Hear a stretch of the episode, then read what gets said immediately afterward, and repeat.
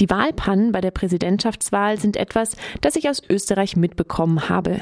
Viel mehr aber auch nicht. Norbert Hofer von der Freiheitlichen Partei Österreichs erreichte ein so hohes Ergebnis wie noch kein Kandidat einer rechtsextremen oder rechtspopulistischen Partei in Europa nach 45. Es lohnt sich also ein Blick in die Alpenrepublik. Denn die FPÖ hat Modellcharakter für rechte Parteien. Auch die sogenannte Alternative für Deutschland orientiert sich an der FPÖ. Der Band AfD und FPÖ untersucht, welche Feindbilder und Nationalismen die Parteien gemeinsam haben und wie sie sich in der Geschlechterfrage gleichen. Besonders berücksichtigt wird dabei der Antisemitismus der beiden Parteien. Mehrere Artikel analysieren, wie sich AfD und FPÖ von Antisemitismus lösen, allerdings nur vordergründig. Das zeigt sich gut an der Aussage von Markus Pretzel, der mittlerweile aus der AfD ausgetreten ist. Israel ist unsere Zukunft. Dass es ihm dabei aber nicht um den Nationalsozialismus oder um aktuellen Antisemitismus geht, zeigt sich daran, wie Prezell weiterredet. Israel ist unsere Zukunft in der Form, wie man mit dem Islam umgeht. Israel gilt für viele Rechte mittlerweile als Bündnispartner im Kampf gegen Muslime und den Islam. Und weil sie ein Partner Israels sein wollen, versuchen sie, sich bei jüdischen Organisationen anzubiedern. Das heißt, rechte Parteien ändern ihr Verhältnis zum Antisemitismus. Das hat schon der Rauswurf Jean-Marie Le Pens aus dem Front National gezeigt. Der alte Le Pen hatte sich allzu offen antisemitisch geäußert. Dass AfD und FPÖ und vermutlich auch der Front National aber keine Rechten ohne Antisemitismus sind, zeigen ihre antisemitischen Äußerungen.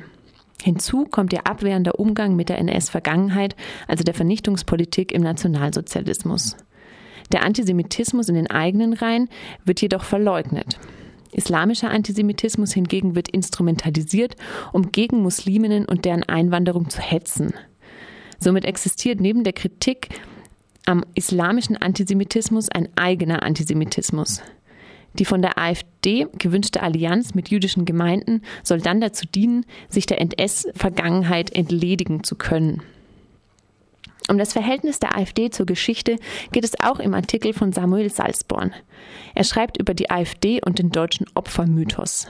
Die AfD wehrt die NS-Vergangenheit ab und sieht Deutsche generell als Opfer des Nationalsozialismus. Denn, so Salzborn, wer den Nationalsozialismus aus der Erinnerung entsorgt, kann NS-Konzepte umsetzen, ohne als Nazi oder Rechtsextremistin zu gelten um dann zum Beispiel den Begriff völkisch wieder positiv besetzen zu können, wie die mittlerweile ausgetretene Frauke Petri es vorhat. Darüber hinaus beschäftigt sich der Band AfD und FPÖ immer wieder mit der Annahme, Musliminnen seien heute die neuen Juden, also dass es eine sogenannte Islamophobie an die Stelle des Antisemitismus getreten ist.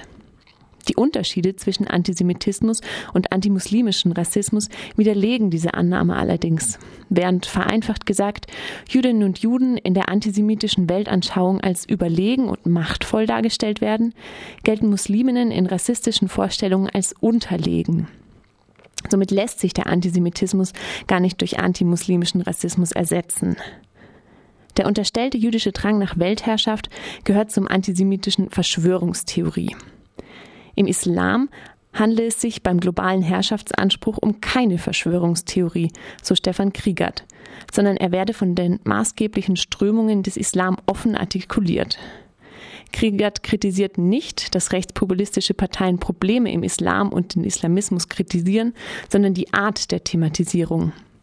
Er plädiert dafür, dass AfD und FPÖ nicht die einzigen sein sollen, die diese Kritik üben denn ihre Kritik sei, so Kriegert, meist nur eine Form der Fremdenfeindlichkeit und verbanne die Probleme meist nur aus dem nationalen Gesichtsfeld. Mit Recht schreibt er, die Abschiebung eines Islamisten in sein Herkunftsland sei Verrat an den Menschen dort. Außerdem beleuchtet Juliane Lang die AfD als Anti-Gender und als Familienpartei, die sich an einer Norm von drei Kindern pro Frau orientiert. Sowohl AfD als auch FPÖ verstehen eine liberale Geschlechterpolitik als Ideologie mit dem Ziel, die Gesellschaft zu zersetzen. Hier zeigt sich die Nähe von Antifeminismus und Antisemitismus, die Karin Stögner genauer herausarbeitet. Sie zeigt, wie ein traditioneller Antisemitismus teilweise im Antifeminismus weiter wirksam ist. Nämlich dann, wenn rechte Feminismus mit Kommunismus zusammenbringen und den Kommunismus absurderweise noch mit dem Kapitalismus gleichsetzen. Der Antifeminismus dient dabei als Deckideologie für sekundären Antisemitismus. Er vertritt ihn sozusagen. In dem Fall ist er dafür verantwortlich, das Volk zu zersetzen. Solche Artikel machen den Band besonders interessant. Für mich als Nicht-Kennerin von Österreich war der Band sehr lesenswert und ein guter Einstieg zur Politik der FPÖ. Unter anderem auch, weil nochmal der Werdegang der Partei zusammengefasst wird und auch welche Rolle Burschenschaften dabei spielen. Es geht um die Anfangsjahre der FPÖ. In führenden Positionen fanden sich damals zum Teil schwer belastete Nazis. Ihre Entstehungsgeschichten sind übrigens ein Punkt, in dem sich FPÖ und AfD voneinander unterscheiden. Ebenso unterscheiden sie sich in ihrer jeweiligen Wirtschaftspolitik. Ansonsten zeigt der Band viele Ähnlichkeiten auf. Ob sich die AfD in Zukunft weiterhin nach dem Vorbild der FPÖ entwickelt, bleibt zu beobachten, was ja sprachlich gesehen gar nicht mal so schwierig ist.